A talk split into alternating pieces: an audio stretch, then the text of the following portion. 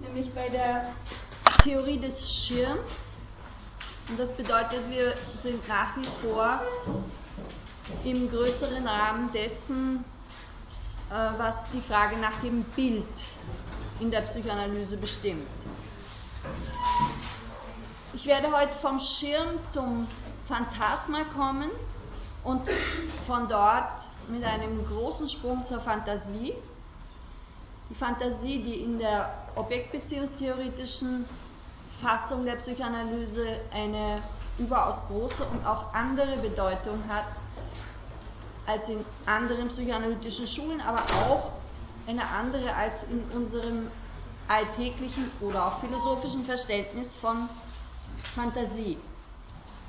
Ich werde Ihnen diese Bedeutung der Fantasie in der britischen Schule vorstellen und dann auch noch eine Kritik daran, wenn sich alles ausgeht.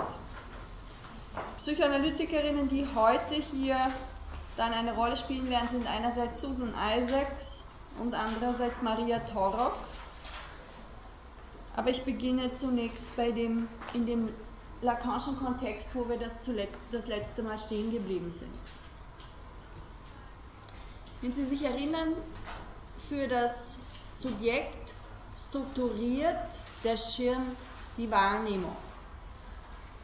Und er strukturiert sie dadurch, dass er Unterschiede schafft. Lacan hält fest, dass die Realität immer eine Mischung aus realem, äh, aus, Entschuldigung, aus symbolischem und imaginärem ist und dass die Realität durch den Schirm sowas wie an den Rand gerät. Das zeigt links oben die Grafik, die aus dem Seminar 11 stammt. Der Schirm ist etwas, was da in der Mitte ist und das Sichtfeld wird durch den Schirm beeinträchtigt und damit auch strukturiert.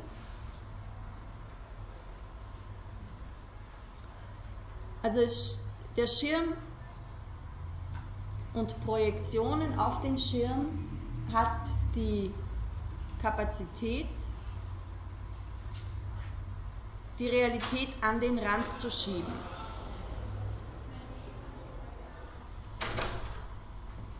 Was Sie auch so verstehen können, dass es mit Hilfe dieser ganzen optischen Konstruktionen darum geht, für das Subjekt eine innere Realität ins Zentrum zu rücken und die äußere Realität gerät quasi an den Rand.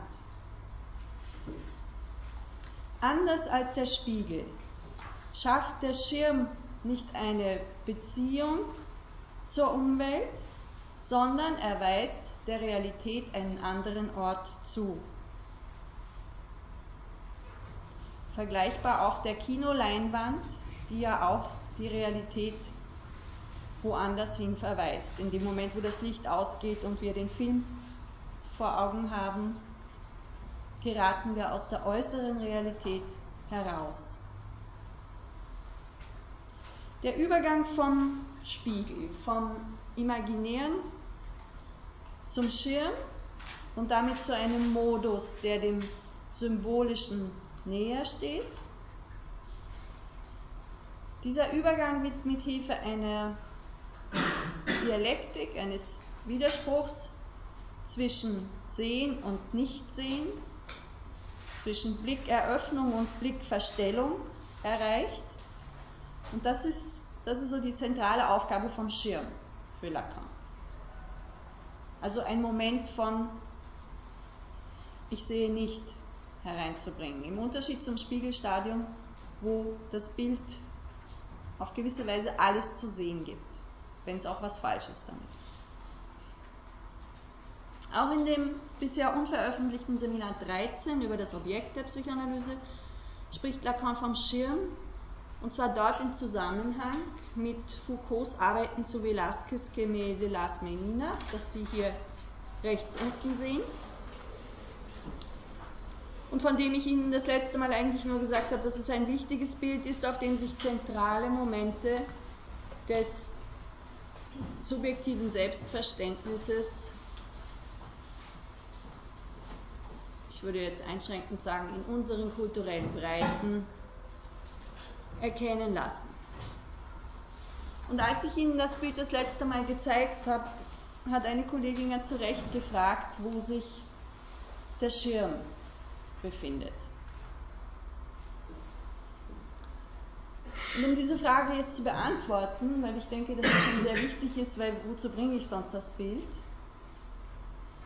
äh, sage ich Ihnen ein paar Details zu diesem Bild. Es ist wie gesagt eines, über das Foucault und Lacan Länge mal Breite äh, geschrieben und gesprochen haben. Ich will Ihnen sozusagen nur einen kleinen, ganz kleinen Einblick in diese Fragestellungen bieten oder kann Ihnen jetzt hier auch nicht mehr bieten. Sie können mehr lesen zu dieser Fragestellung, sowohl von Foucault wie von Lacan aus, unter einem Link, den ich Ihnen auch im Wiki, ich glaube, jetzt schon zugänglich gemacht habe. Ein Text von Wolfram Bergande, der sich äh, viel mit diesem Bild auseinandergesetzt hat. Wenn Sie vor diesem Bild stehen oder sitzen, dann kann Ihnen als erstes auffallen, dass so quasi im Zentrum dieses kleine Kind, die Infantin Margarita steht, die aber doch irgendwie nicht ganz in der Mitte steht. Es ist ein bisschen zur Seite gerückt. Sie steht etwas seitlich, etwas links der Hauptachse. Auf gewisse Weise zieht sie unseren Blick in das Bild hinein und früher oder später, wenn Sie sich in aller Ruhe Ihrem Schautrieb überlassen, werden Sie bei einem gerahmten Element im Hintergrund landen, links oberhalb des Kopfes der Infantin.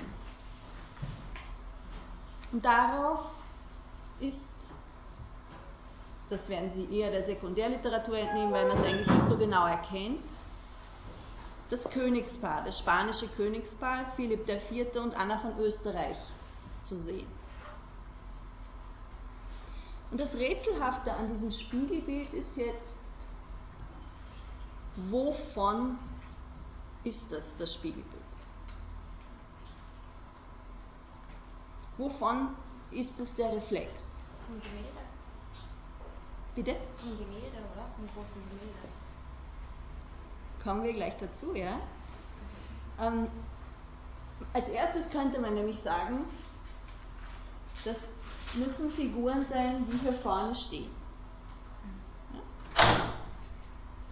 Allerdings geht sich das nicht ganz genau aus, weil es so zur Seite rüber verschoben ist und sich wenn, mit den Blickachsen dann einfach nicht zur Deckung bringen lässt. Nicht nur mit den Blickachsen, sondern mit den Fluchtlinien, mit den, mit den Achsen der Perspektive.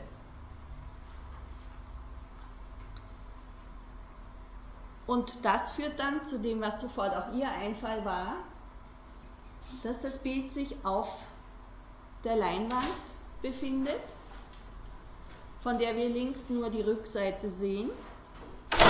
Also es könnte im Spiegel das Bild gespiegelt werden, das sich auf der Rückseite der abgewendeten Leinwand befindet. Trotzdem, wenn wir uns in sehr konkretistischer Weise in, dieses, in diese Bildbetrachtung hineinbegeben, fällt uns dann als nächstes auf, dass der Maler bei der Leinwand ja eigentlich uns anschaut, als diejenigen, die vor der Leinwand stehen. Und wenn der uns anschaut, so wie er dasteht, ist er eigentlich dabei, auch uns zu malen. Und damit kommt eine, eine Diskordanz in das Bild, weil wir sind ja nicht da hinten auf dem Spiegel, das kann man irgendwie mit Sicherheit sagen.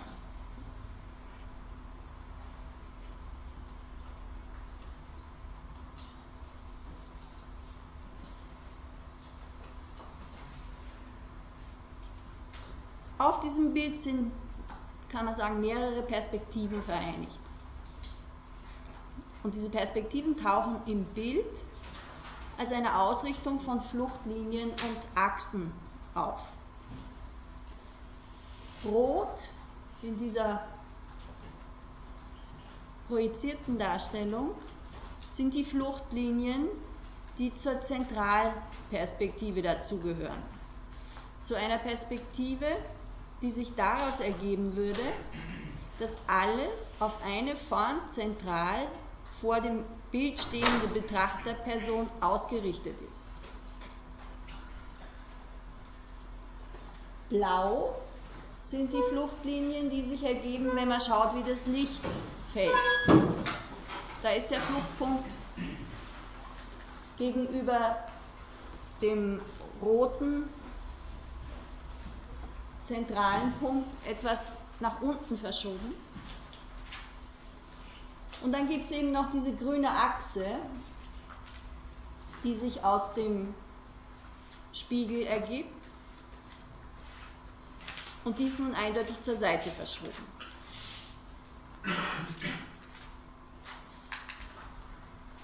Als Betrachter, Betrachterin haben Sie es zunächst einmal mit dieser Unruhe zu tun, mit dieser Unruhe der Achsen im Bild. Ob Sie das jetzt bewusst wahrnehmen oder nicht, das ist auf jeden Fall so.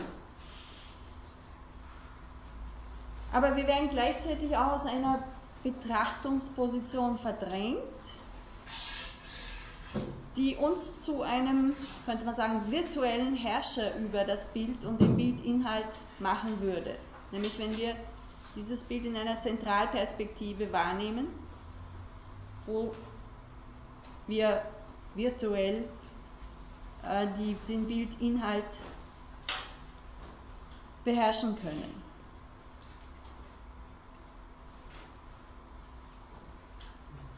Streng genommen müssten wir uns selbst, und das habe ich eben schon gesagt, für eine Zentralperspektive auf dem Spiegelbild dort hinten wiederfinden. Denn dann würde der Maler ja uns malen.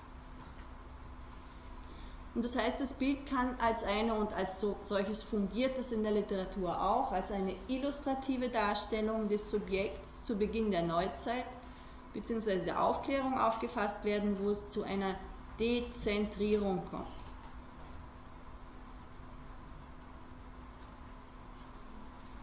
Das ist jetzt eine hochvereinfachte, knappe Darstellung von der Problemlage. Äh, bei Wolfram Bergande findet sich eine zeitliche Abfolge der ganzen Blick- und, und Darstellungsfunktionen,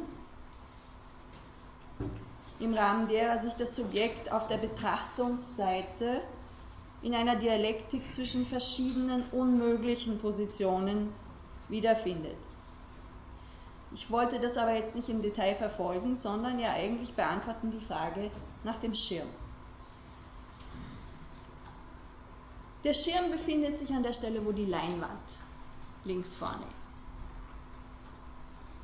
Er verdeckt etwas und dient gleichzeitig der Sichtbarmachung.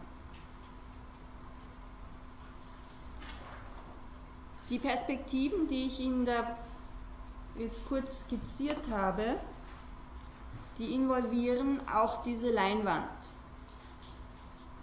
Aus der Perspektive des Betrachters wir, können wir sagen, auf der Leinwand ist entweder etwas drauf oder nichts drauf.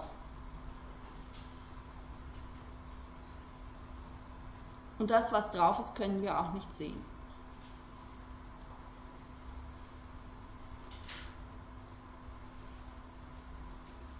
also es ist nichts drauf, der Maler beginnt gerade erst zu malen, beziehungsweise er kann auch irgendwo da dazwischen sein.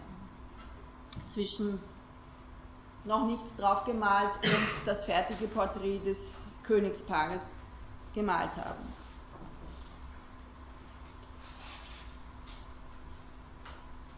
In einer Seminarsitzung vom 4. Mai 1906, bitte. Entschuldigung, was, was für eine Rolle spielt denn der Mann in der Tür?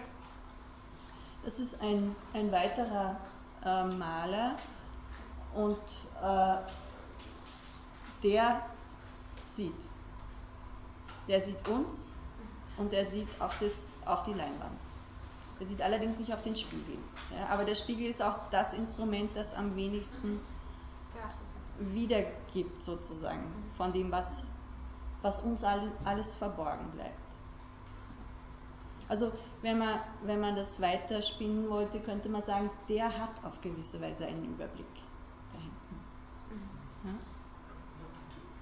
Was macht die Leinwand genau sichtbar? Das kommt. Das kommt. Das kommt.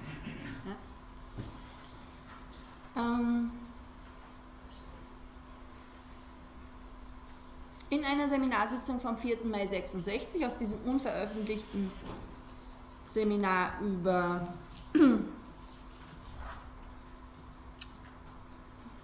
über, ich habe es Ihnen schon gesagt, worüber das Seminar ist und jetzt das 13. Seminar ist über das Objekt der Psychoanalyse. Äh, kennzeichnet Lacan den Schirm als den Ort des Zweifels.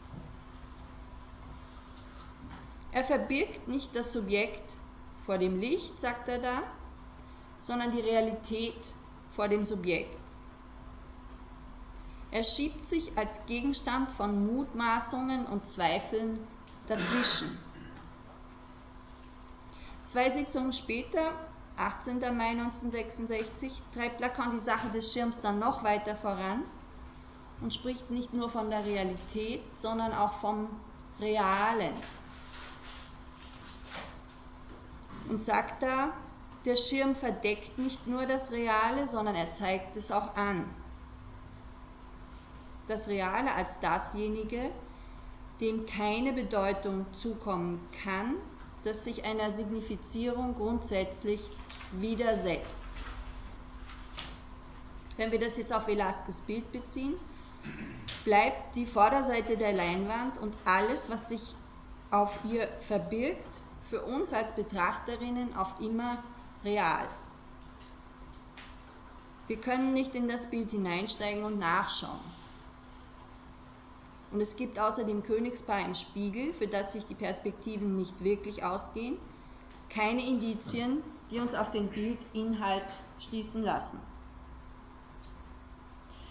Wobei das bei, so wie Lacan den Schirm verwendet, dann auch ein, eine Facette hat von, wir werden geschützt davor, durch, diese, durch den Schirm etwas nicht zu sehen, was uns zu sehr beeinträchtigen, irritieren, ängstigen könnte. Der Schirm funktioniert, und das hatte ich das letzte Mal dargestellt, mit diesen, Sie erinnern sich, überkreuzten Seestrahlen. Der funktioniert ja in einem Seefeld, das symmetrisch von zwei Seiten her eben symmetrisch funktioniert. Also wo es einen Ort gibt, an dem Schutz und Verdeckung bzw. eröffnende Funktion des Schirms an einer Stelle in der Mitte sich befinden.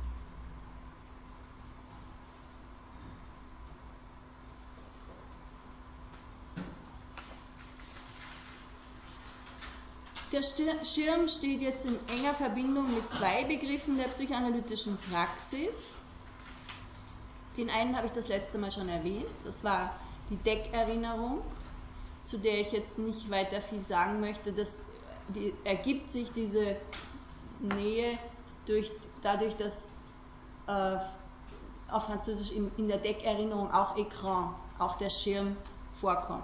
Souvenir-Écran.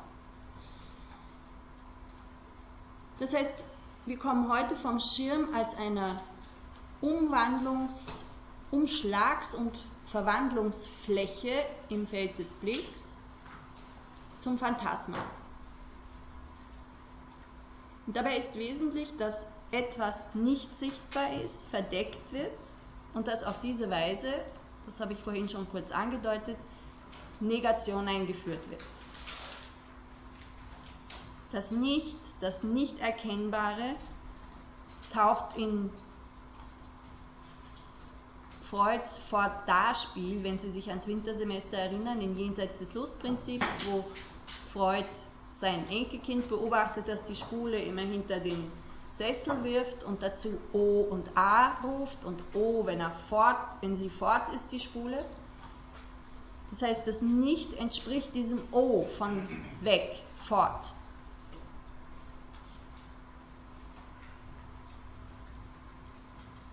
Der Schirm bildet in diesem Sinn eine Verbindung aus dem Imaginären aus dem Bildhaften, das durch eine Präsenz gekennzeichnet ist, zum Symbolischen, zum Verbalen, zum Akustischen, für das die Absenz konstitutiv ist, die Abwesenheit, dass etwas fehlt.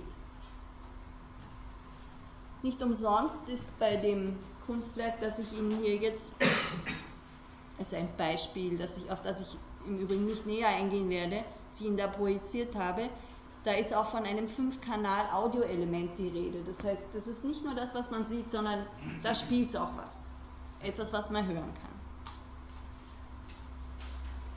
Lacan hatte schon im Seminar 11 gesagt, dass das Phantasma ein Schirm ist. Also da lässt Lacan die Funktion des Schirms mit der des Phantasmas sogar zusammenfallen.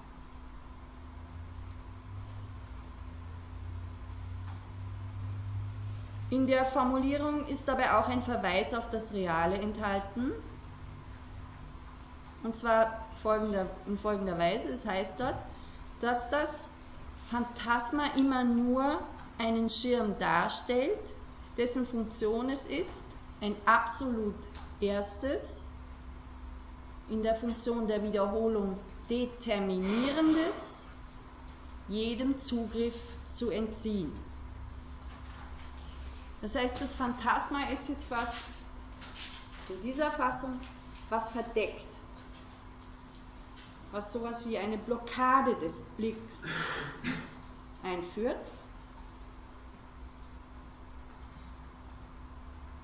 Und damit ist das ist so die, die, die kleine Verrückung jetzt noch wieder gegenüber dem Schirm. Beim Schirm gibt es auch dieses Element von Verdecken, aber das ist nicht das Einzige, was der Schirm macht der öffnet auch den Blick auf die Realität. Das Phantasma verdeckt etwas, was das Subjekt determiniert, was das Subjekt bestimmt. Wenn man es paraphrasiert einfacher sagen will, über das Phantasma wird eine frühe Erfahrung unsichtbar gemacht.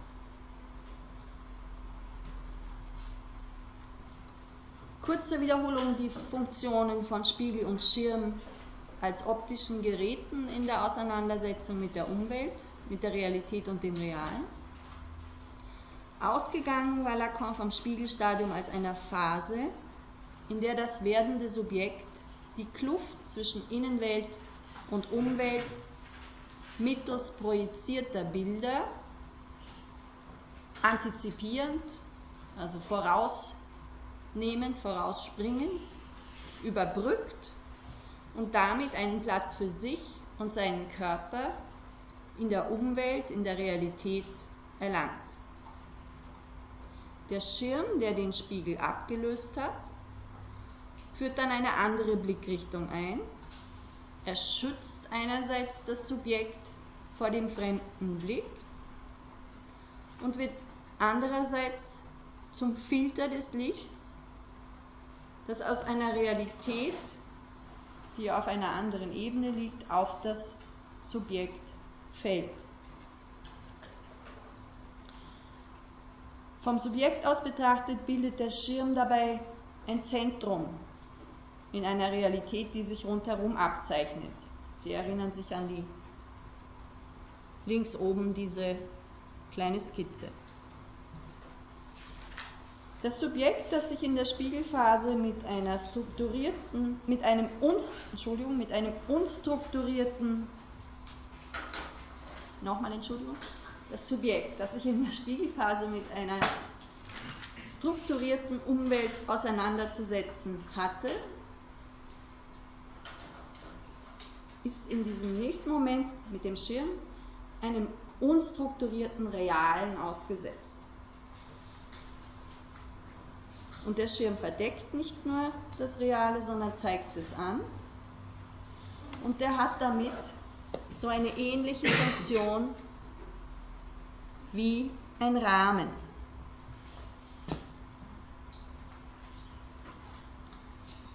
Ein Rahmen ist jetzt mal ganz einfach gesprochen, der Ausdruck einer Grenze, die wir ziehen, um uns zurechtzufinden. Ein Bilderrahmen trennt eine, Bild, eine Bildrealität von einer zweiten Realität außerhalb, Entschuldigung,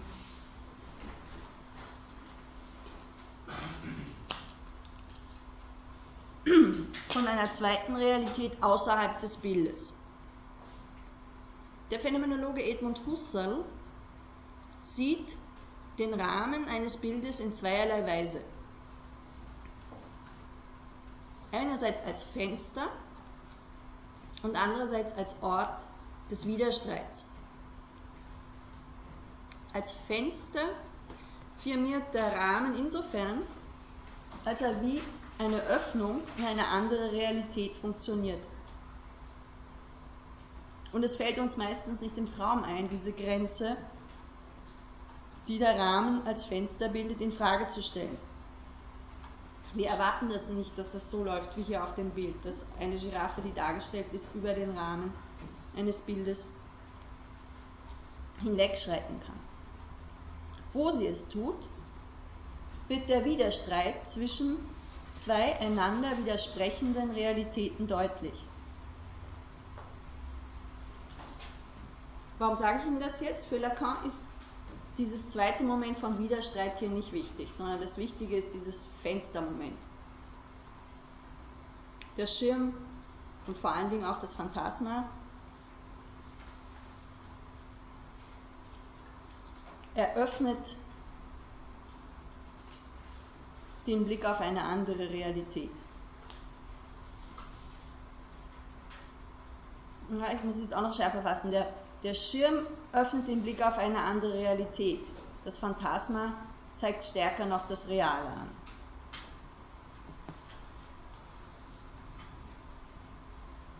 Ich zeige Ihnen jetzt einen kurzen Filmausschnitt.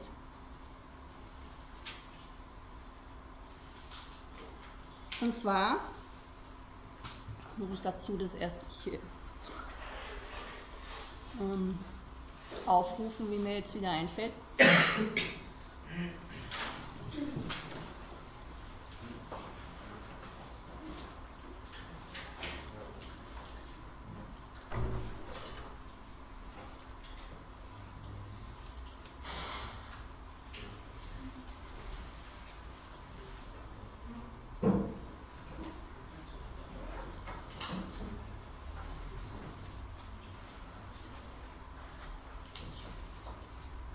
Ein Filmausschnitt, in dem die Rahmenfunktion des Phantasmas ganz explizit dargestellt ist. Sie sehen zuerst eine staubige Glasscheibe, noch nicht, auf der der Schmutz weggewischt wird. Die Glasscheibe ist so eine Art Filter, Schirm, ein Verbindungsstück und ein Distanzierungsinstrument gleichermaßen und Sie sehen dann als Zuschauerinnen auf eine Badezimmerszene. Ein in einem ganz konkreten Sinn tiefer Blick, bei dem wir uns mit Leolo, dem Protagonisten des Films, ein neunjähriges Kind, weit oberhalb der Szene befinden. Das Geschehen wird durch eine junge Frau am Rand und einen alten Mann in einer Badewanne bestimmt. Leolo ordnet das Gesehene ein in den Rahmen seiner Fantasien vor dem Hintergrund seiner Triebwünsche. Der Rahmen wird szenisch konkret eingeführt, wo Leolo sich eine Taucherbrille holt. Als Schirm zeigt sie an, dass es um etwas Uneinholbares, Unverstehbares geht, aus der Position von Leolo, zwischen der jungen Frau und dem Großvater. Aber das ist nicht die einzige Aufgabe von dieser Taucherbrille. Mit ihr kann Leolo eintreten in seine Erinnerungen, seine Fantasien, die ihm dann aktuell ermöglichen, seine Triebwünsche in einer eigenen Szene zu realisieren. Das heißt, Die Taucherbrille bildet nicht nur einen Rahmen für das Reale, sondern auch Zugang zu einem Phantasma als einem produktiven Ort.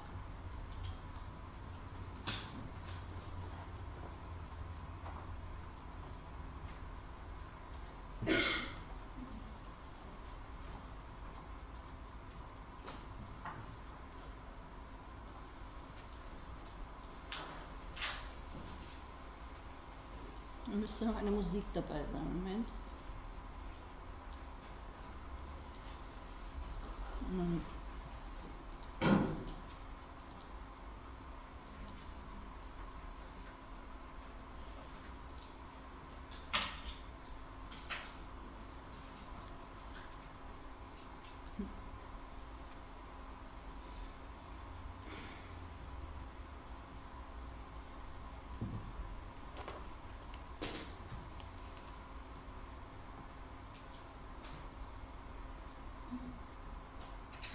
Also für den Fall, dass die Musik nicht geht, müssen Sie sich das jetzt als Stummfilm geben, was ich schade finde.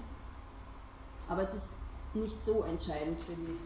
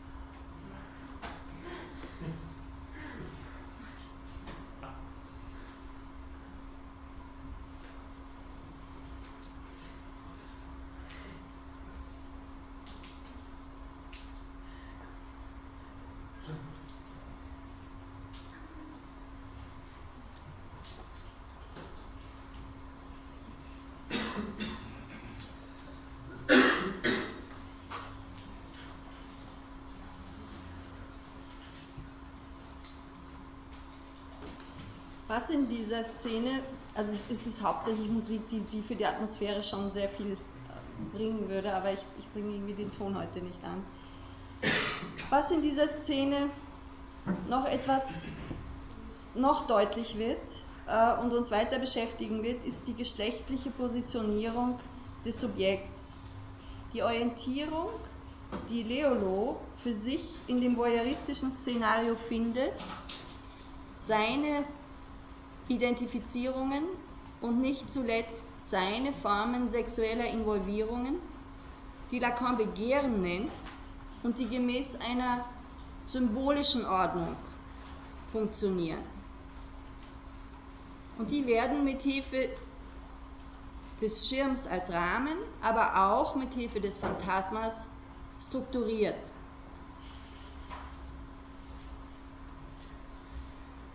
Was als Männlichkeit oder Weiblichkeit firmiert, verdankt sich schirmartig funktionierenden Formationen, die dem Subjekt Stabilität durch eine fiktive Sicherheit in einer akzeptierten Geschlechterrolle vermitteln.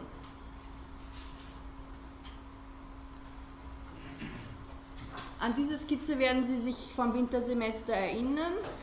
Das ist Lacans Formulierung für das Phantasma. Lacan nennt Phantasma etwas, was bei der Trennung des Kindes von der Mutter als unaufgelöster Rest übrig bleibt.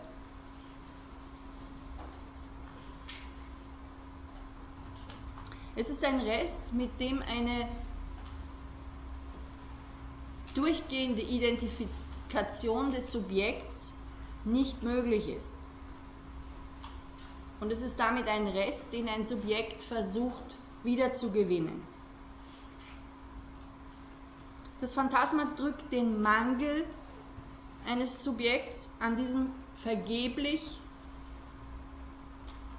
immer wieder versucht zu erobernden Objekt aus. Und Lacan drückt das schwierige Verhältnis zum Phantasma mit Hilfe dieser Raute in der Mitte, der sogenannten Punze aus, die als, je nachdem wie sie, die, wie sie sie schneiden,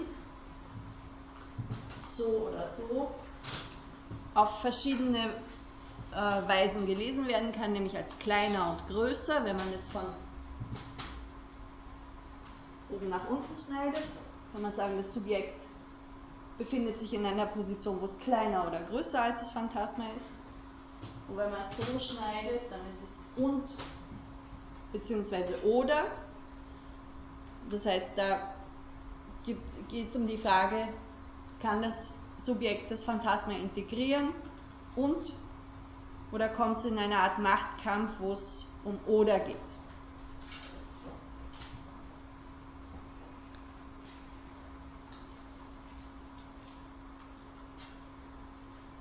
Wie schon gesagt, das Phantasma vermittelt zwischen dem Subjekt und dem Realen und Lacan geht so weit, dass es für das Subjekt keinen anderen Zugriff auf das Reale gibt als das Phantasma.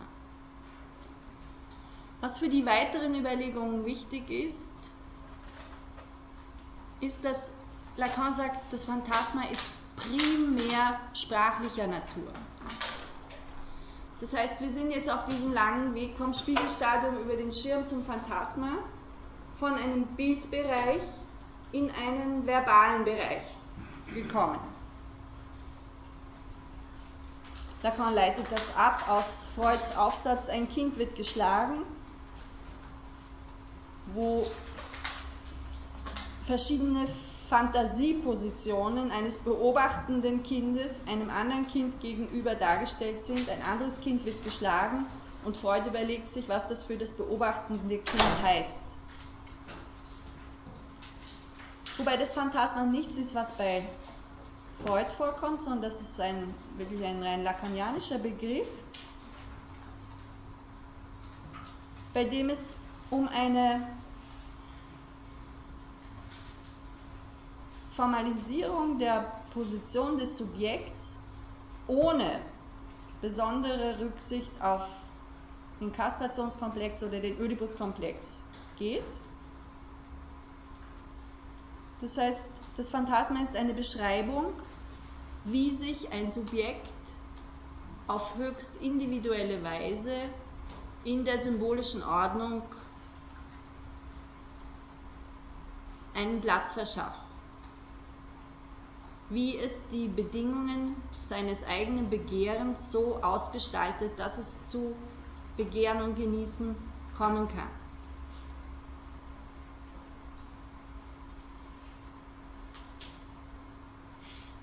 Zeitweise spricht Lacan auch von einem Fundamentalphantasma, als handelt es sich um eine Fantasie, die die gesamte psychische Existenz eines Subjekts zu tragen in der Lage ist.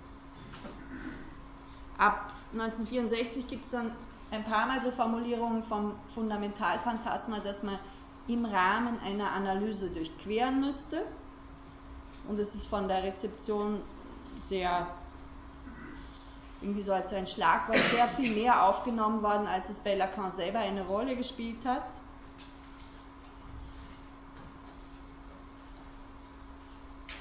ist aber jetzt hier nicht so wichtig. Jedenfalls wird mittels der Redewendung von der Durchquerung des Phantasmas nochmal auf die Funktion des Phantasmas aufmerksam gemacht, etwas zu verstellen, etwas zu blockieren und nicht sichtbar zu machen. Das heißt, das Phantasma stellt sich gleichsam in den Weg und zwingt das Subjekt dazu, sich irgendwie in einer Wiederholungsschleife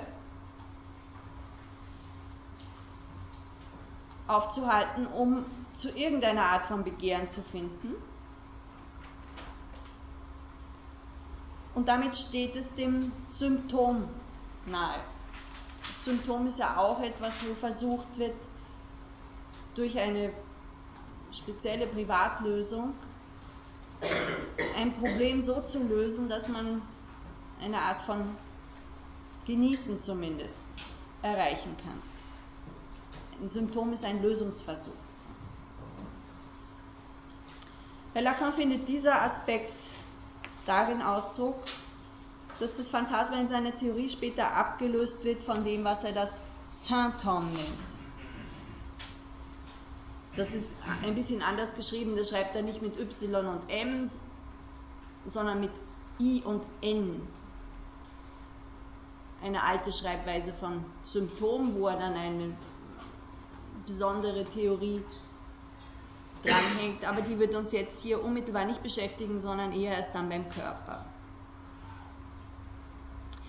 Schirm und Phantasma sind Zwischenstücke, die verständlich werden lassen, wie diffizil der Übergang vom Imaginären zum Symbolischen, vom Schauen zum Sprechen, vom Körper zum Geschlecht zu denken ist. Es gibt allerdings jetzt nicht nur individuelle Phantasmata, sondern die Kultur stellt auch so wie ähm, Pret-à-porter Kleider, stellt sie auch Phantasmen in der Art eines Ready-Mates zur Verfügung. Und das sind Phantasmen über akzeptierte, normale Formen von Geschlechtsidentitäten und Begehrensstrukturen.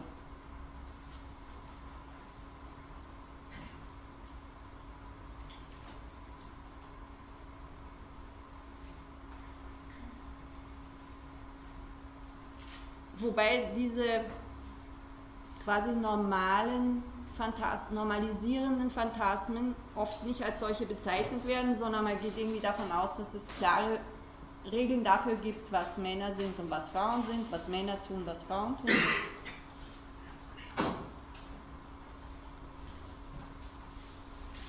Und streng genommen ist es aber so ähnlich wie Leolo mit der Taucherbrille. Die Kultur legt sich zurecht. Und Sie können das in historischen Betrachtungen leicht auch nachvollziehen. Die Kultur legt sich zurecht, was eine richtige Frau heutzutage tut und das ist deutlich anders als das, was eine richtige Frau etwa vor 100 Jahren zu tun hatte und bei Männern ebenso.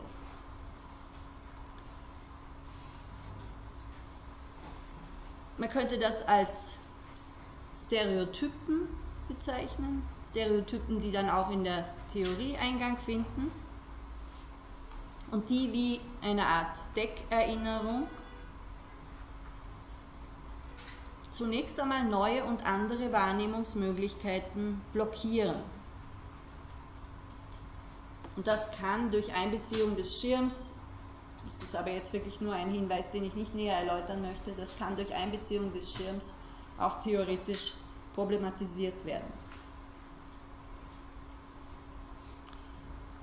Auch wenn ich eben jetzt keinen Ton habe, äh, will ich Ihnen zur Illustration dieses Gedankens ein weiteres Filmbeispiel bringen. Der vor kurzem verstorbene Künstler Mike Kelly rekonstruiert in diesem Film anhand von 31 Fotos eines Highschool Yearbooks populäre Rituale und Unterhaltungsformen, die Jugendliche als Folie, als Schirm, als Phantasma in ihrer Auseinandersetzung mit der Realität und dem Realen dienen. Monster, Jungfrauen, Vampire treten auf. Das ist eigentlich an diesen Fotos, die auch aus dem Kontext stammen, auch schon sichtbar gewesen. Der Friseurbesuch wird zum Initiationsritus. Fantasien über heilige Hochzeiten werden in Szene gesetzt und die Geschlechtsrolle mutiert dabei zu, einer, zu einem Phantasma, das auch durchquert werden könnte. Ich hätte noch, vielleicht habe ich es auch nicht richtig verstanden, aber wir haben das Phantasma reagiert ähm, aus dieser frühen, aus dieser, als, als unaufgelöste Rest von der Trennung von der Mutter, oder? Ja. Und nicht verstanden habe, wo ist da der Übergang vom Bild zum, zum Wort drin? Weil, also. Für Lacan ist, es eine, ist das dann eine rein verbale, äh, sagt er, ja, eine rein verbale, ja. also, ein rein verbales Ding. Ja, das also, braucht das braucht auch ganz stark Elemente aus dem Verbalen. Aber diese Trennung passiert doch lange bevor die Sprache da ist, oder? Oder, Es geht quasi um, dieses, um, den, um den letzten Schritt, okay. wo dann wie etwas so wie Eihäute oder so hängen bleibt. Okay, das ja? setzt sich eben nicht als irgendwelche Bilder fest, sondern als Worte. Das ja. verbindet sich mit Worten und insofern ist das Beispiel, das ich Ihnen gezeigt habe mit dem mit, dem, mit der Taucherbrille natürlich schon wieder okay. nicht ganz korrekt, ja? weil es nicht einbezieht, dass zum, um irgendwie äh, etwas aufzunehmen und zu verstehen von dem ganzen Szenario, für den Leolo erforderlich ist, dass er sprechen kann. Mhm. Sie können nicht ein, ein, ein Jahr altes Kind da oben auf die Dachluke setzen. Sie können es schon machen, aber es wird, das wird das einfach alles nicht bringen, was das ähm, neunjährige ja. Kind daraus dann macht. Ja. ja. also die Sprache ist zur Gestaltung von dem Phantasma notwendig, weil es, mhm. da komme ich dann später noch drauf zu sprechen, für Lacan das Geschlecht eigentlich im strengen Sinn erst in der Sprache okay. gibt. Mhm. Ja? Und eben dieses Phantasma sind dann, oder diese Worte werden dann eben Worte, die diese Geschlechtsidentität bilden oder ausmachen oder, oder Bedeutungen oder ja. ja. Ähm,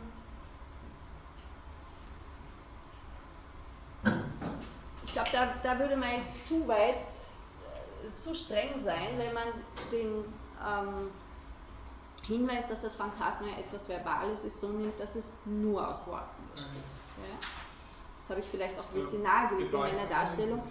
Ich glaube, das kommt aus der Behandlungssituation, dass die Auflösung des Phantasmas über einen verbalen, eine verbale Auseinandersetzung in der Kur erfolgen kann und, und nicht anders. Und dass diese, also diese, dieser Link zum Symbolischen ganz entscheidend ist, um mit dem Phantasma was zu machen. Ja? Kann man, kann man sagen, das Phantasma ist ein notwendig sprachlich strukturiertes Bild, man sich von der Welt macht. Also äh, deswegen ja auch der Rahmen. Ja. Also es ist sozusagen notwendig immer schon sprachlich strukturiert und determiniert, aber man vergisst es vielleicht auch, ja, wenn man sozusagen das Bild vor sich hat. Und quasi die sprachliche Konstruktion des Bildes oder die symbolische Konstruktion eigentlich nicht im Vordergrund steht. Man vergisst es in dem Moment, wo man eintaucht in das reale Erleben. Da vergisst man allerdings auch das Bild wahrscheinlich. Ja? Äh, aber dass es eine Bild, ein, ein Bildmoment auch enthält, ist äh, einigermaßen sicher. Ja?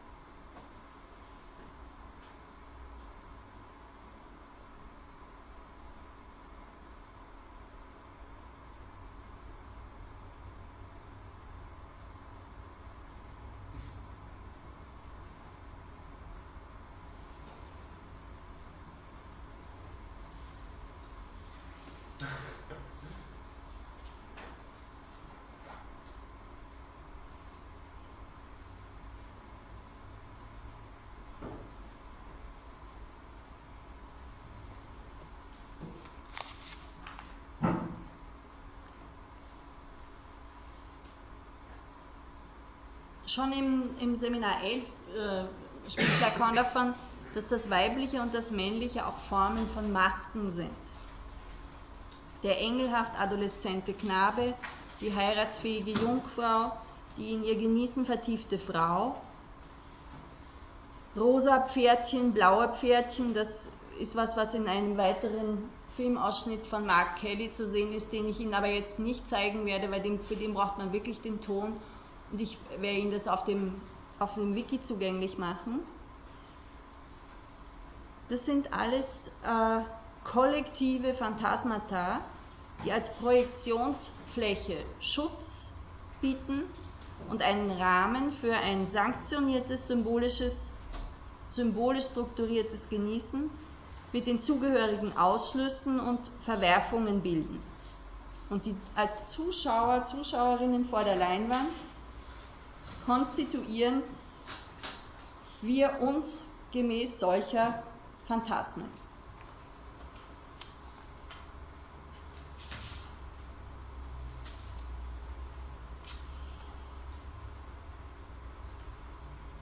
An vielen Stellen in der Theorie von Freud und seinen psychoanalytischen Nachfolgerinnen finden wir bis heute zumindest andeutungsweise, eine Privilegierung einer einzelnen symbolischen Lösung, nämlich eine heterosexuelle genitale Sexualität wird gleichsam als das Normalste dargestellt.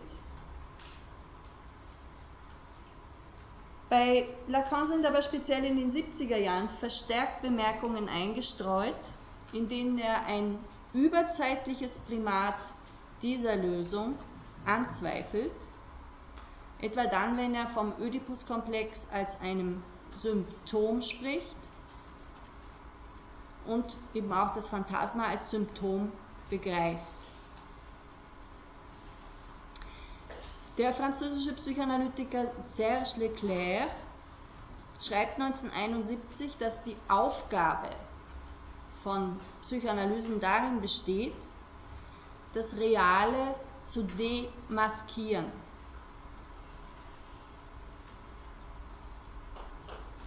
Das ist, hat dann in anderen äh, Theorien breite, breite Aufnahme gefunden, diese Formulierung von der Demaskierung des Realen. Allerdings ist diese Formulierung einigermaßen mehrdeutig, worauf Slavoj Žižek hinweist. Man könnte nämlich jetzt glauben, wenn es um eine Demaskierung des Realen geht, dass es hinter der Maske etwas, etwas Eigentliches gäbe. Etwas, was man nur demaskieren braucht und dann ist man dort bei dem, was wirklich ist, sozusagen. Und Zizek macht zu Recht darauf aufmerksam, dass Lacan an dieser Stelle kein Kantianer ist, der zu, einer, zu einem Ding an sich oder auch zu einer Fiktion eines Ding an sich kommen würde, sondern Lacan sagt, das, was wir wahrnehmen, das ist durch den Schirm konstituiert.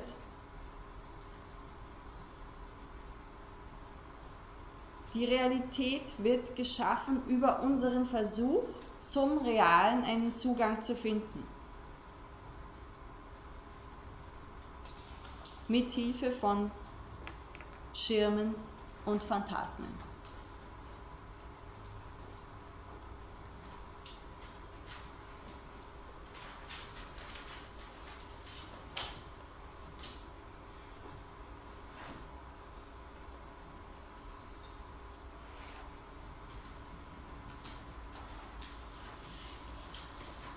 Die strukturalpsychoanalytische Beschreibung der Genese des Geschlechts stützt sich also im Wesentlichen auf symbolische Elemente, Momente, Ich habe Ihnen das zuletzt schon gesagt, im Rahmen vom Spiegelstadium kommt keine einzige Bemerkung dazu vor, welches Geschlecht das Kind vor dem Spiegel hat.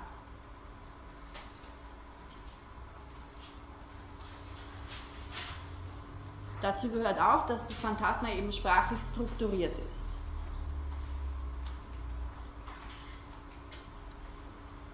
Um das noch genauer zu sagen, von Lacan her zentral für die Frage, welchem Geschlecht sich ein Subjekt zuordnet, ist die Frage nach dem Vorhandensein oder dem Fehlen vom Phallus, der für Lacan nicht zusammenfallen soll mit dem Penis. Unter Phallus versteht Lacan einen leeren verbalen Ausdruck, der mit allem Möglichen gefüllt werden kann Und das bedeutet, wenn man das ganz ernst nimmt, wenn man das glauben könnte, dass das eine Theorie des Geschlechts ist, die völlig ohne einen, eine konkrete Anbindung an einen Körper, an einen biologischen Körper auskommt. Wenn der Phallus als signifikant leer ist und keine Verbindung zum Penis hat, dann ist der Phallus Neid einer, der sich nicht auf den konkreten Penis bezieht, sondern darauf, dass die andere Person et über etwas verfügt, was man selber nicht hat. Also es wird dann wie abstrakt abgehoben vom Körper. Allerdings äh, funktioniert das schon bei Lacan selber so nicht. Also er bräuchte ja auch jetzt nicht den Phallus als einen leeren Signifikanten zu bezeichnen, wenn es ihm nicht doch um einen Restbezug zu einem männlichen Organ ginge, dann könnte er ja irgendwas sagen dazu. Und wenn er aber irgendwas dazu sagt, wird sich keiner besonders darüber, also es wird für eine Entwicklungsvorstellung vom Geschlecht in der Psychoanalyse keinen besonderen Anklang finden, wenn man sagt, an irgendetwas macht sich das fest. Das heißt, auch Lacan braucht im Hintergrund die Verbindung zu einem männlichen Organ und ist in, in dieser äh, Linie genau mit Freud, der auch das männliche Kind ins Zentrum seiner Entwicklungstheorie stellt, d'accord.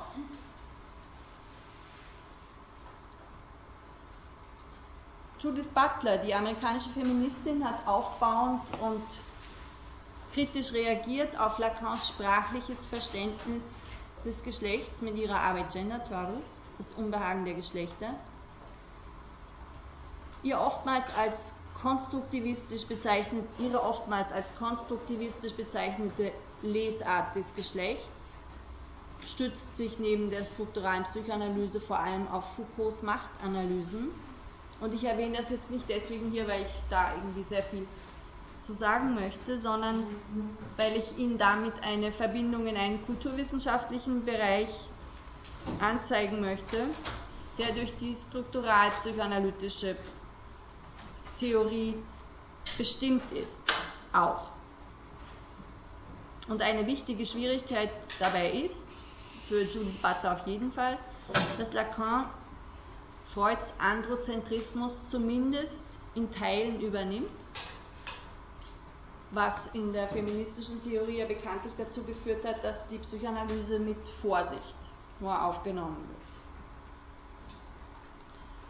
20 Jahre später, und ich habe Ihnen das da unten mit einem weiteren Zitat nur äh, markiert, kommt jetzt auch von der objektbeziehungstheoretischen Seite ein Ansatz, der versucht, mit dem mit der feministischen Theorie in Kontakt zu treten, allerdings umgekehrt. Nicht so sehr, dass die Objektbeziehungstheorie sagt, wir können jetzt der feministischen Theorie etwas anbieten, sondern so, dass gefragt wird, was bedeuten die Erkenntnisse, die im Bereich der feministischen Theorie gefunden worden sind, für ein zeitgemäßes Verständnis des Geschlechts in der Psychoanalyse.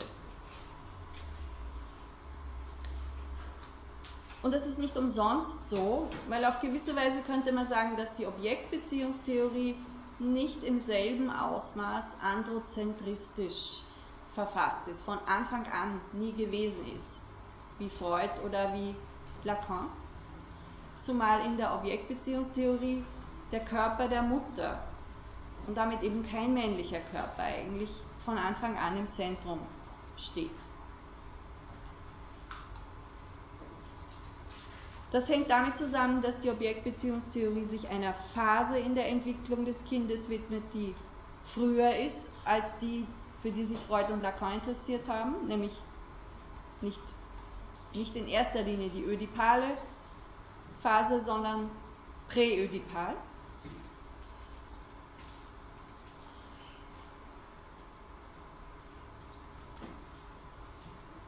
Und in dieser objektbeziehungstheoretischen Beschreibung ist jetzt ein Begriff zentral, mit dem wir uns als nächstes weiter beschäftigen werden, nämlich die Fantasie.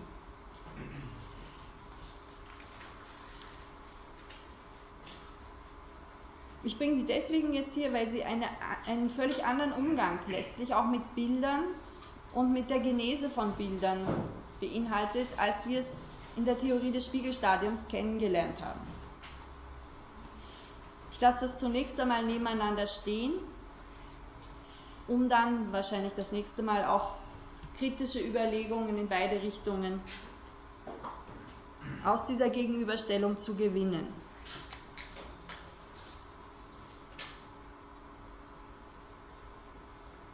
Die Autorin habe ich schon genannt, Susan Isaacs, eine äh, Londoner Psychoanalytikerin, 1885 geboren, 1948 gestorben, die eine Vertreterin der psychoanalytischen Pädagogik in England war, die zunächst noch von einem sehr biologischen, biologistischen Ansatz herkam, der, und das ist schon angedeutet, eine erste Kritiklinie, der man dann auch wohl folgen wird müssen, der in der Objektbeziehungstheorie viel breiteren Boden hat. Also eine, Biologist, eine biologistische Vorstellung vom Subjekt, von, auch von der Psyche, eine biologistische Fundierung der Psyche ist mit dem objektbeziehungstheoretischen Ansatz gut verbindbar. Ganz anders als der mehr konstruktivistische, strukturalpsychoanalytische Ansatz. Susan Isaacs äh, ist in Berlin dann eine Zeit lang gewesen, hat bei Otto Rank, einem bekannten Berliner Psychoanalytiker, eine Analyse gemacht und dann noch eine bei, die Leute haben damals zum Teil zwei oder drei Lehranalysen gemacht, die waren allerdings auch kürzer als heutzutage. Unter anderem eine bei John Riviere, die sie möglicherweise aus der Literatur als Autorin des Textes Weiblichkeit als Maskerade kennen. Das ist ein Text, der eine große Rezeption äh, in der eigentlich auch lakonianisch inspirierten Lesart gefunden hat. Susan Isaacs ist eine Zeit lang für eine rep möglichst repressionsfreie Erziehung eingetreten, um Entwicklungs- und Lernstörungen vorzubeugen.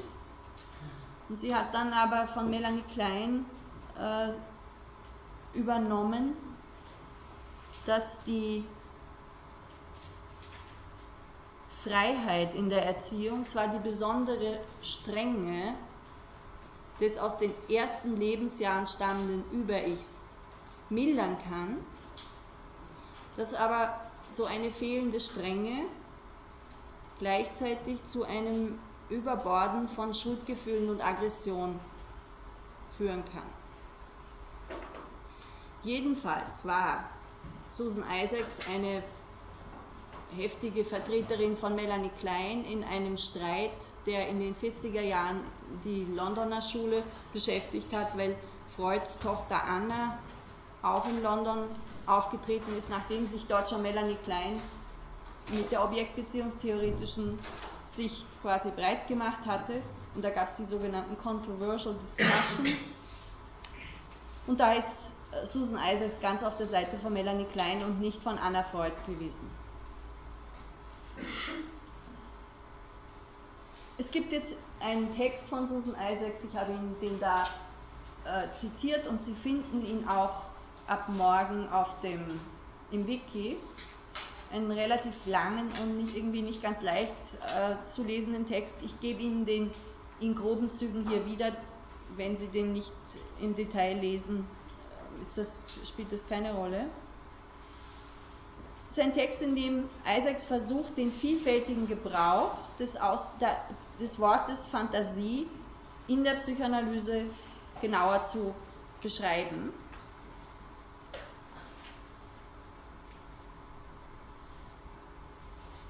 Und sie sagt, sie untersucht dazu jetzt keine Inhalte, jedenfalls nicht in erster Linie, das kommt halt schon auch vor, aber sie sucht, untersucht nicht in erster Linie Inhalte von Fantasien, sondern vor allem deren Natur und Funktion. Und auch formale Kriterien wie was weiß ich, die Beziehung zum Alter, die eine Fantasie hat, die jemand hat, eine Fantasie von jemand hat. Für sie stellen, und nicht nur für sie, sondern generell für die objektbeziehungstheoretische Sicht, stellen Säuglings- und Kinderbeobachtungen, deswegen dieses Bild da, eine wichtige Quelle für die Theorie dar. Sie sagt, gegen eine Kritik, die auch damals schon immer wieder eingebracht worden ist, von älteren Kindern und Erwachsenen kann rückgeschlossen werden auf frühe Prozesse und damit ergeben sich dann Hypothesen mit einem hohen Grad an Wahrscheinlichkeit. Sie spricht von drei Quellen, drei Datenquellen, die sie verwendet.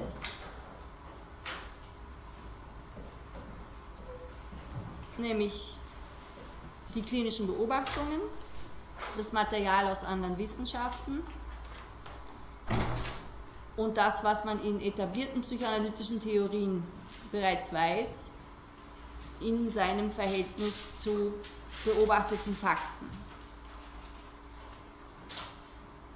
Ihre Beobachtung, sagt sie, stützt sich auf präzise Details des kindlichen Verhaltens, präzise emotionale, soziale, intellektuelle, lokomotorische, wahrnehmungsmäßige, sprachliche Details Sie bezieht den Kontext der Beobachtung mit ein. Also wer ist anwesend, wer ist nicht da. Sie, da kommt da ganz explizit auf Freuds Fort-Da-Spiel zu sprechen.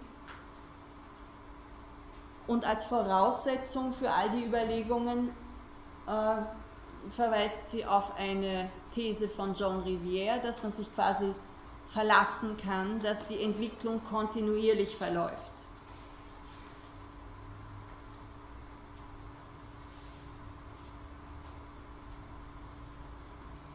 Also wenn Kinder jetzt impulshaft agieren, sagt sie, und man vielleicht jetzt aufs Erste gar nicht auf die Idee kommen könnte, dass das fantasiegeleitet ist,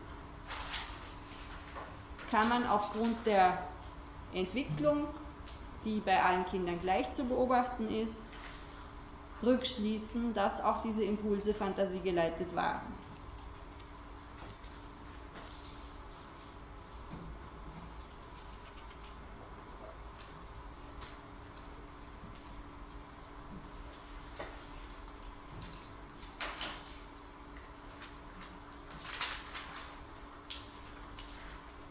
Äh, stichwortmäßig jetzt hier Fantasy schreibt sie mit PH.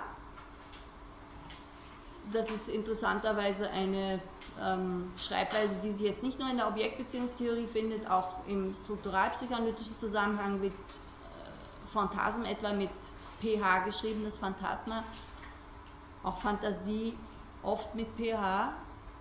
Sie sagt, die psychoanalytische Fantasie ist eben, wenn sie eine unbewusste ist, eine andere als das, was man landläufig unter Fantasie versteht. Dass eher dieses Fantasie mit F, würde sie sagen, gehört eher zu den Tagträumen, zu einem bewussten Fantasieren. Isaacs betont, dass die Gegenüberstellung von Fantasie und Realität bisweilen zu einer Degradierung der Fantasie geführt hat. Das kennen Sie. Man sagt bisweilen schon, das bildest du dir ja nur ein, das ist eine reine Fantasie.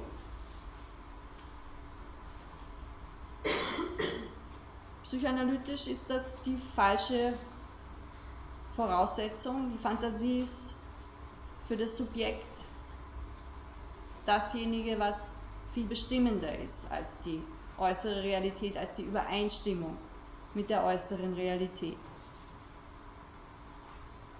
Also Fantasien haben gewissermaßen eine beinahe objektive Bedeutung für das Subjekt.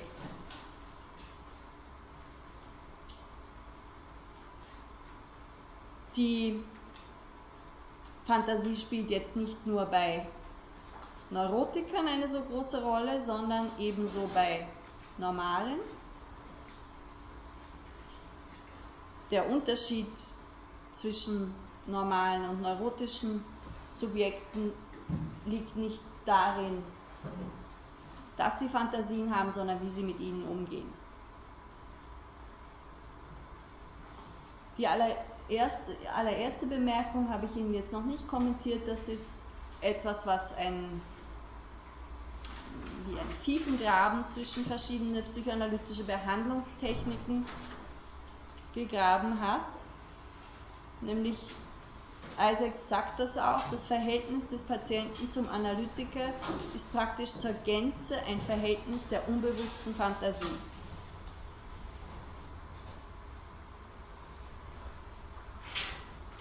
Und in dem Ausmaß, in dieser Totalität würde das von anderen psychoanalytischen Richtungen nicht unterschrieben werden können.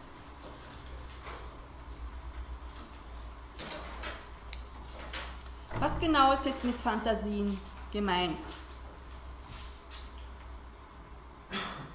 Isaac sagt, der mentale Ausdruck des Instinkts ist die unbewusste Fantasie.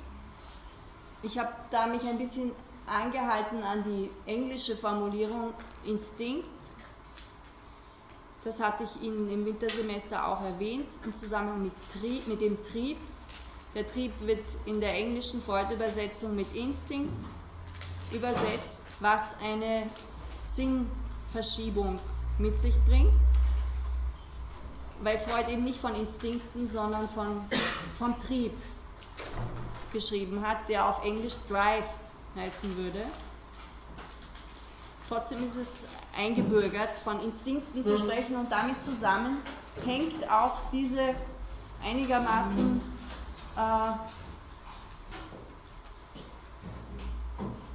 zum Widerspruch anregende Formulierung, der mentale Ausdruck des Instinkts ist die unbewusste Fantasie. Denn, wenn Sie sich erinnern, Freud versteht unter dem Trieb ein Phänomen, das sich an der Grenze zwischen somatischen und psychischen befindet oder die Repräsentation im psychischen.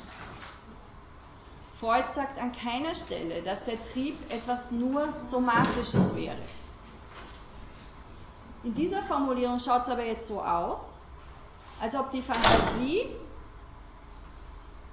eine psychische Vertretung, eine rep psychische Repräsentation von einem somatischen Phänomen, vom Instinkt wäre. Und das ist eine äh, aus meiner Sicht sehr wichtige Verschiebung, die ich so nicht mitmachen würde, weil sie die psychoanalytische Betrachtung, ich komme im Zusammenhang mit dem Körper dann noch genauer darauf zu sprechen, die psychoanalytische Betrachtung des Subjekts einordnet in einen kartesianischen Zusammenhang von Körper und, und Seele. Eine Trennung, die bei Descartes auf eine bestimmte Weise erfolgt ist und die aber so für die Psychoanalyse für meine Begriffe nicht zu übernehmen ist.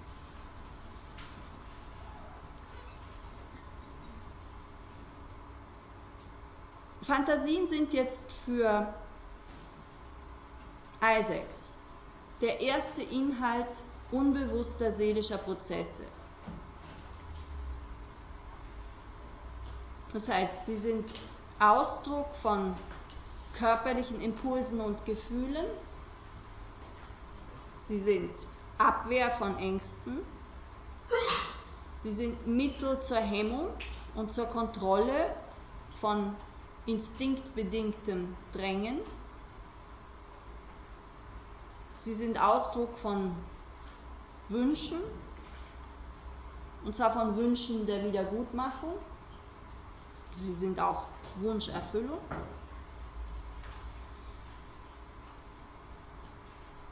Isaacs bezeichnet sie auch als Instrumente der Leugnung, der Versicherung, der omnipotenten Kontrolle, der Wiedergutmachung, des Inhalts von Drängen und von Gefühlen. Also sehr, sehr viel. Und das wird dann auch eine wesentliche Kritik sein, dass der Fantasiebegriff an der Stelle einigermaßen inflationär ausgedehnt wird. Es werden quasi alle denkbaren kindlichen Erfahrungen, präverbalen Erfahrungen in Fantasien übersetzt. Und zwar in sehr konkrete körperliche Fantasie. Ein Begehren nach der Mutterbrust oder ein Bedürfnis nach, nach der Mutterbrust wird übersetzt in die Fantasie, ich möchte an der Brustwarze saugen. Wenn das, diese, dieser Hungerdruck zunimmt, dann lautet die entsprechende Fantasie, ich will sie ganz aufessen.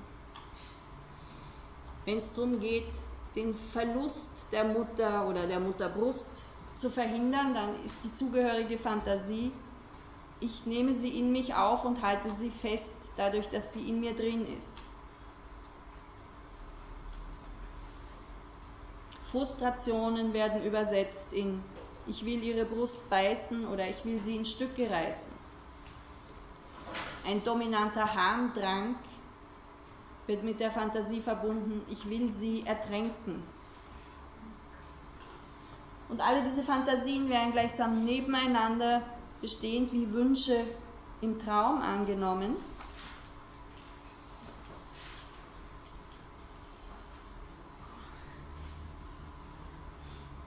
Und haben einen, eine Art omnipotenten Charakter. Also in dem Sinne, dass etwas zu fantasieren bedeutet, es auch zu tun. Gedanke und Tat, so ist die, die theoretische Idee, Gedanke und Tat liegen da so eng beieinander, dass sie nicht unterschieden werden können.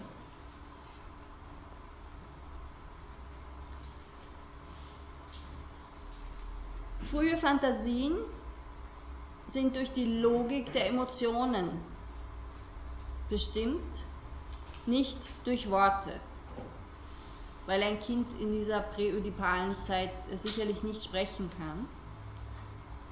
Aber sie können später in Worte gefasst werden.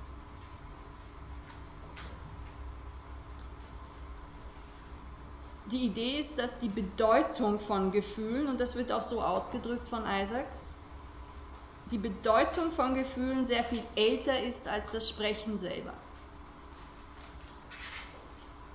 Isaacs trennt zwischen einer Implizitheit von Erfahrung und der Explizitheit von Worten. Implizite Bedeutungen werden über Schatten, Farbe, Linie, Bewegung, Masse, Form, Melodie, Harmonie vermittelt. Und Worte beziehen sich dann auf diese Erfahrungen. Worte sind nicht selber Material von Erfahrung. Also jetzt geht es so weit, dass sie in einer sehr wörtlichen Lesart von Freuds Text über das Unbewusste sagt, für Freud sind Worte nur etwas Bewusstes. Sie gehören nicht zum Reich unbewusster Fantasie oder Gefühle.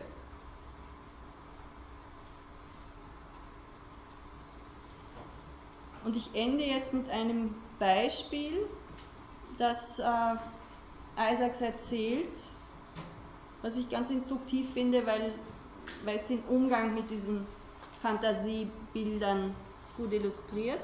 Sie sagt, Erfahrungen können oft eben erst später verbalisiert werden und bringt das Beispiel eines ein Jahr und acht Monate alten Kindes, das angesichts eines kaputten Schuhs seiner Mutter immer wieder in große Verzweiflung gerät.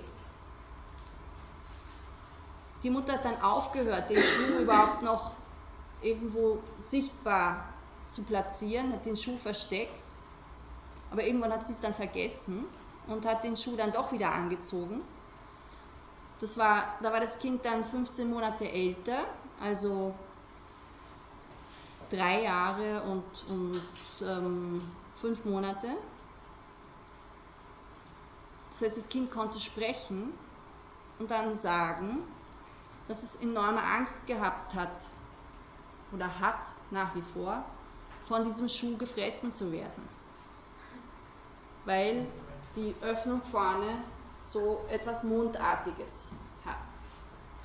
Also die Wahrnehmung wird, das ist der, äh, das, der Kern von dieser Fantasie-Idee, die Wahrnehmung wird strukturiert nur durch körperliche äh, Momente, die das Kind an sich selber feststellt oder an den Bezugspersonen rundherum. Und wie das dann weitergeht, wie sich daraus dann die Bilder und Worte entwickeln, das werde ich Ihnen wahrscheinlich erst das nächste Mal schildern, denn ich habe Ihnen ja zugesagt, dass Sie jedes Mal ein bisschen Zeit haben, auch zum Fragen. Und das wäre jetzt.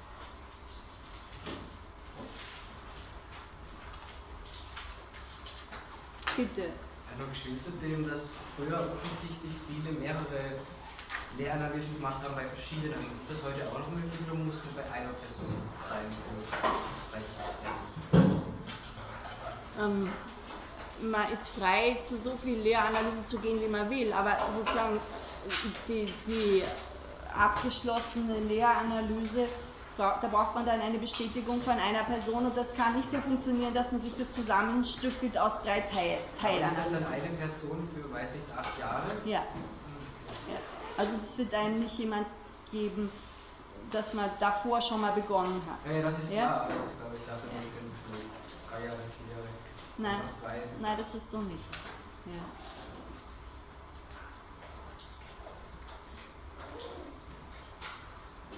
noch eine Frage, und zwar vor zwei oder drei Vorlesungen ähm, kam das äh, Sur moi, was übersetzt wäre als Über-Ich, oder im Französischen wäre Über-Ich da stand sur moi und es war in Deutsch übersetzt als Über-Ich. Dann habe ich irgendwo dann äh, gelesen, dass er vom Jeu Ideal spricht. Und das wäre eigentlich auch dem Über-Ich entsprechend?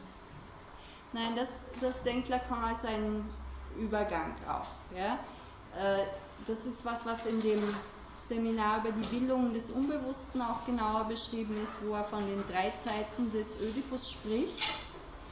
Und da geht es darum, dass wir auch den, äh, es ist eigentlich analog zu dieser Geschichte mit dem Schirm und dem Phantasma, ein, ein Weg aus, einer, aus einem imaginären Bezug zu einer ersten Person, den Lacan in diesem äh, Seminar als, und nicht nur in dem, sondern auch in anderen, als Ideal-Ich bezeichnet. Das ist ein, äh, eine bildliche Formation noch von diesem ersten anderen. Und die geht über in ein Ich-Ideal. Und ein Ich-Ideal ist eine erste Ahnung davon, dass der andere jemand ist, der verbietet, gebietet und das eigene Gewissen damit irgendwie strukturiert. Und die voll ausgebildete Form, die sich über Ideal-Ich und Ich-Ideal herausbildet, ist dann das Über-Ich. Also das, das ist nicht, nicht analog, ist nicht gleichzusetzen, das Ich-Ideal mit dem Über-Ich. Es ist eine, quasi eine Vorform, die noch mit einer konkreten Person verbunden ist. Während das Über-Ich ja jetzt sich loslöst dann. Das mhm. sind internalisierte Gebote und Verbote. Mhm.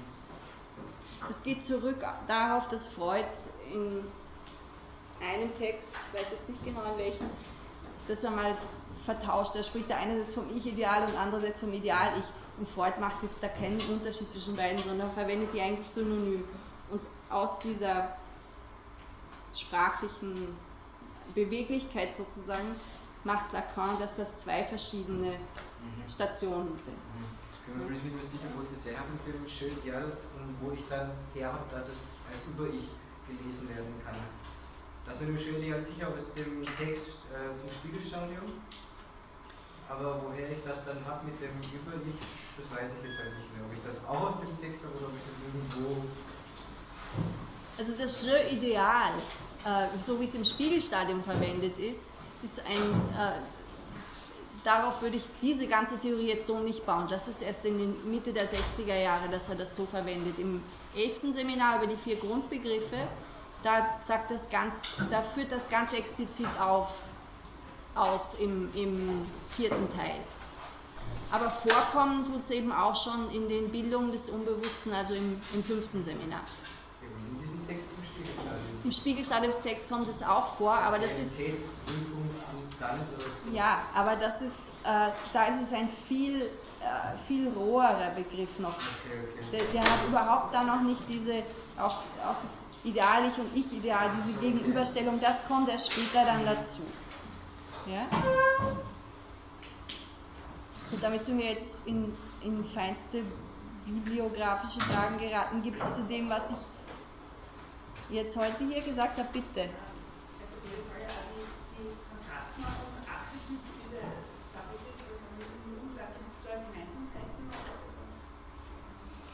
Das habe ich mir offen gestanden noch nie überlegt. Archetyp als ein Begriff von Jung ähm, ließe sich, denke ich, schon stark annähern an ein kollektives Phantasma. Allerdings sind die Archetypen bei Jung lang nicht so sehr äh, sozusagen Rahmen für sexuelle Orientierungen wie, die, wie das Phantasma bei Lacan. Also da geht es dann auch wieder auseinander.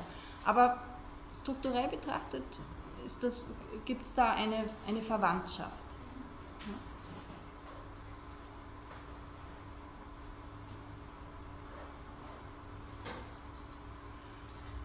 Gut, dann wünsche ich Ihnen schöne Osterferien. Wiedersehen.